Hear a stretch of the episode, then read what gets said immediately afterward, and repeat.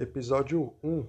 Eu sou o Felipe, graduando da UFC e aluno da disciplina de Fundamentos Socioantropológicos. Isso é uma tentativa de podcast e vamos trabalhar a temática de classes sociais e o esporte, o futebol como agente de ascensão social. Bom, jovens, o esporte, em uma visão bem, bem ampla, chega a ser considerado um patrimônio cultural da humanidade e explorado em toda a sua potencialidade transformadora, é capaz de mobilizar milhares de pessoas em termos de significados, símbolos e eventos. No futebol temos como exemplo a Copa do Mundo, a Libertadores ou a Liga dos Campeões, que acabam mobilizando milhares de pessoas em torno de suas partidas. Né? Além disso, também possui caráter educacional, princípios sanitários, promovendo qualidade de vida e saúde, eh, de lazer e de entretenimento. E como o tema é futebol, vamos falar mais dele, né? O futebol é rotulado como o esporte mais popular no Brasil e em vários países do mundo. O sonho de ser jogador de futebol no Brasil é algo muito estimulado e desejado por meninas e também meninas de classes sociais menos favorecidas. Porém, todavia, o processo de profissionalização acaba sendo bastante limitado e deixando o Brasil bem distante de se transformar em uma indústria de futebol mais relevante no âmbito mundial. Não é que não já seja uma, né? Mas poderia, a gente poderia ter sete copas, né?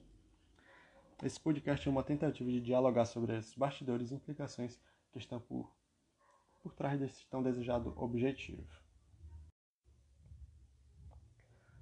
Bom, jovens, viajando um pouco na história e conhecendo um pouco sobre o contexto histórico ao qual o futebol surgiu, temos muitos aspectos relevantes a observar e destacar. Logo de primeira, temos o texto de Gilson José Caetano, Eu faço esporte, eu sou usado pelo esporte, e logo podemos ver um pouco sobre o que seria o pontapé inicial é, do futebol. A leitura aborda principalmente a sistematização é, do futebol que ocorreu lá na Inglaterra, mais ou menos 1830 a 1840. E um detalhe a ser destacado é o nascimento, esse nascimento junto a acontecimentos da Revolução Industrial, o que vai nos levar a um período de, de muita luta de classes e muita desigualdade social, algo que ainda vamos abordar mais vezes aqui no podcast. Bom, lá na Inglaterra, após sistematizado o esporte, o futebol, era controlado pela elite, praticado principalmente em organizações religiosas e universitárias, porém não demorou para ser incorporado e popularizado também na classe operária. Houve inúmeras tentativas de proibição, censura e não validação da prática sobre os trabalhadores ao longo desse percurso. Aqui no Brasil, a dinâmica não foi muito diferente do que existiu lá na Terra da Rainha. A princípio, houve um processo de hierarquização do futebol definido de acordo com a sua classe social. O outro artigo de esporte das elites é o esporte popular, a trajetória no futebol no Brasil, nos ajuda a entender mais, uh, mais ainda desse pontapé inicial aqui no Brasil. Como já foi dito, o futebol foi trazido pela elite inglesa e difundido entre ela mesma aqui. Porém, à medida que a classe, a classe operária foi se apropriando e ganha sucesso entre entre esses grupos, uh, se consolidou no Brasil como um esporte do povo. Isso em outros momentos foi inflamado, por exemplo, com conquistas nacionais da Copa do Mundo, mas seria uma temática para falar em outro episódio. Bom, de fato, a partir da leitura é possível compreender esse recorte da história sobre como o futebol foi criado, sistematizado ou expandido praticado e popularizado uh, pela sociedade. Além disso, dá para compreender quais eram os mecanismos de controle e as motivações de interesse da elite através desse esporte que se tornou tão famoso. Por exemplo, como manter os trabalhadores mais saudáveis para trabalhar mais nas indústrias. Os artigos e os textos trazem um aprofundamento sobre os primórdios da prática futebolística no Brasil, na qual se desenvolve sobre um contexto social de muita desigualdade socioeconômica, algo que, convenhamos, não mudou muito ainda, né? A classe social é uma temática gigantesca que nos permite ver, debater e analisar diversos contextos acerca do ser humano, do ser humano em especial o que vamos dialogar jovens em busca de uma transformação social. Uma dica importante para acompanhar melhor esse período histórico, é, onde o futebol foi sistematizado e iniciado, uh, temos a minissérie inglesa The English Game. Ela é bem romantizada, mas é uma ótima opção para compreender esse período do futebol. Primeiros jogadores pagos, primeiros times, competições, associações e também um pouco do lado sujo desse esporte. Bom, jovens, voltando e avançando um pouco na história, o futebol se tornou um fenômeno e mudou muito acerca de sua dinâmica, tática, treinamentos e também como espetáculo. O destaque agora é a mídia e o capitalismo formando uma dupla que vai trabalhar juntos e mudar muitos aspectos dessa modalidade. A massificação e alienação cultural, a formação de ídolos, a, a transformação do futebol como mercadoria o telespetáculo, entre muitas outras questões, é, são trabalhados por essa duplinha tão querida uh, ou não. Ainda com o texto de Gilson José Caetano, uh, podemos ver que a mídia, de modo geral, possui a capacidade de influenciar o grande público uh, com proporções inimagináveis, se apropriando do esporte e tornando-se criadores de verdades absolutas, criando crenças, ídolos, de acordo com seus interesses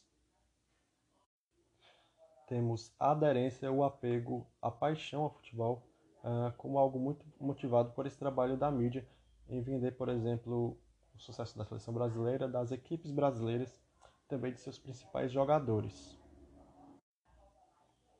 Essa mensagem acaba se destacando principalmente entre jovens pobres que querem mudar de vida. Dessa forma, essa instituição, podemos dizer assim, age contribuindo para a criação de sonhos e de um imaginário falso de fácil ascensão social para esses brasileiros. Além disso, temos a tentativa de consolidação de um modelo de alto rendimento, é, onde não apenas ganhos materiais estão em questão, mas de um feito ali que vai garantir fama e reconhecimento na sociedade é, desses atletas, dessas pessoas. Né? É, esse pensamento acaba se consolidando com o texto com o artigo O Imaginário da Derrota no Esporte Contemporâneo, né? que traz uma análise que essa perspectiva também contribui para a reprodução do modelo liberal que privilegia, privilegia somente a vitória e somente o vencedor vai ser lembrado e valorizado dentro da sociedade. Agora, indo para o outro lado da história, é importante também conhecer e entender o contexto social é, desses sonhadores já de cara com o artigo Considerações sobre a formação e transformação da identidade profissional do atleta de futebol no Brasil, uh, temos uma leitura de caráter antropológico e também social, podemos dizer assim, uh, no qual nos revela pontos importantes sobre a extrema desigualdade socioeconômica do Brasil. Através dele, é possível compreender sobre o início de um ciclo rumo a uma possível profissionalização do futebol. Dá a entender também que ocorre é uma socialização primária de crianças e jovens que é sobrecarregada é, com uma carga muito forte de emoção e simbolismo. Esse simbolismo é, acaba sendo acompanhado durante toda a vida dessas pessoas e é reforçado pela exposição intensa do esporte na mídia, que destaca as histórias de sucesso, histórias de superação de atletas de alto rendimento em suas equipes. E algo que vai nos ajudar a representar isso é a reportagem do Esporte Fantástico sobre projetos sociais. E lá temos o Cana FC, é um, um, clube da Bahia que foi disputar a Copinha São Paulo, o que representa o caminho inicial de dezenas de jovens no país, para ter visibilidade dos principais clubes brasileiros e também é, significar a ponto de esperança na busca pelo sonho de ser um atleta profissional e mudar a realidade de suas famílias. Ah, essa realidade também é de Ivanildo, retratado na reportagem do Esporte Espetacular. Ah, ah, essa história é do jovem que ganhou chuteiras, do pai achado no lixo, e com seu talento, treino e sorte, conseguiu iniciar uma caminhada no esporte, no futebol, com uma oportunidade de morar na Flórida e treinar por um ano no Orlando City.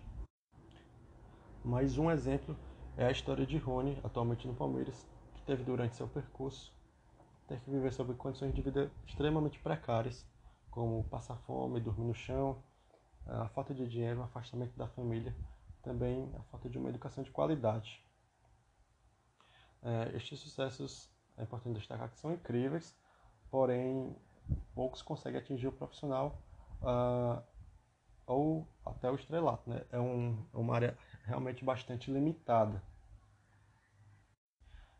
Numa matéria feita pelo Globo Esporte, um levantamento na CBF foi divulgado em 2019, é, apontou que 13 atletas tinham uma faixa salarial acima de 500 mil reais.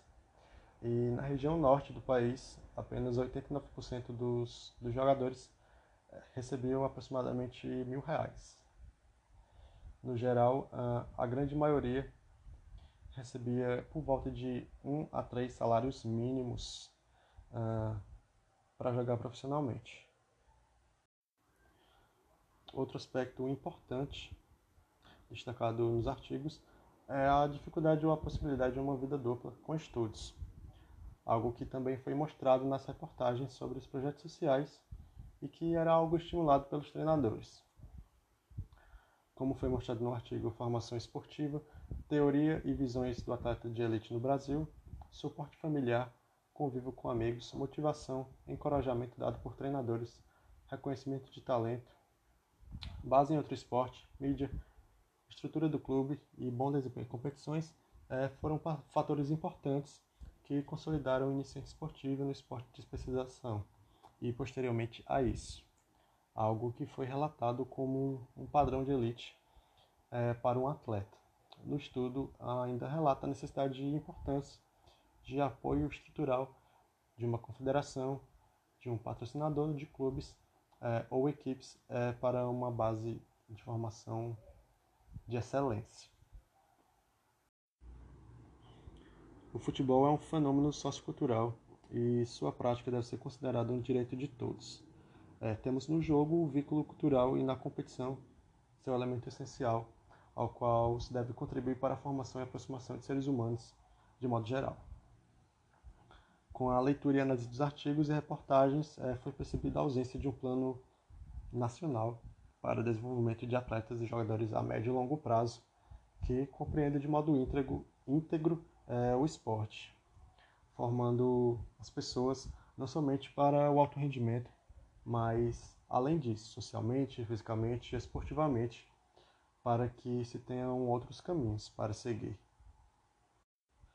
É, um projeto desse poderia se manifestar como uma possível forma para substituir ou aperfeiçoar os modelos já existentes, inexistentes é, ou insuficientes é, que temos, já que poderia proporcionar iniciação, condicionamento, desenvolvimento e uma possível especialização de jovens a longo prazo, com ênfase em todos os processos de aprendizagens, podendo chegar, claro, ao alto rendimento. Uma organização contínua desse processo é, claro, respeitando as individualidades biológicas, desenvolvendo a, as habilidades motoras específicas, é, desenvolvimento educacional, além de outros aspectos cognitivos e psicológicos.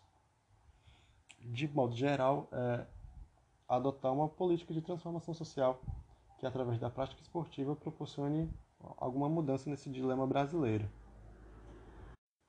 Hum, a análise dos textos é, nos ajuda a entender que deve-se fornecer o esporte para a população, primeiramente, como promoção da saúde e do bem-estar, é, como uma cultura de lazer. Né? Posteriormente, é, poderíamos, ou poderia pegar as pessoas que realmente querem ou que se destaquem para treiná-las e competirem. Já para a educação física, percebe-se a necessidade de uma formação de excelência para trabalhar com uma elite esportiva ou um nicho específico como que foi trabalhado no podcast. É, foi analisado junto com os artigos, com as reportagens, a importância de proporcionar aos atletas experiências significativas, como competições e troca de conhecimentos entre outros atletas e também ídolos. Na presença do treinamento, na dimensão do treinamento, na verdade, foi visto sua importância, sendo essencial é, seu suporte técnico completo, regular e habilidade multidisciplinar é, junto a outros profissionais como preparadores físicos, nutricionistas, médicos, psicólogos e áreas afins.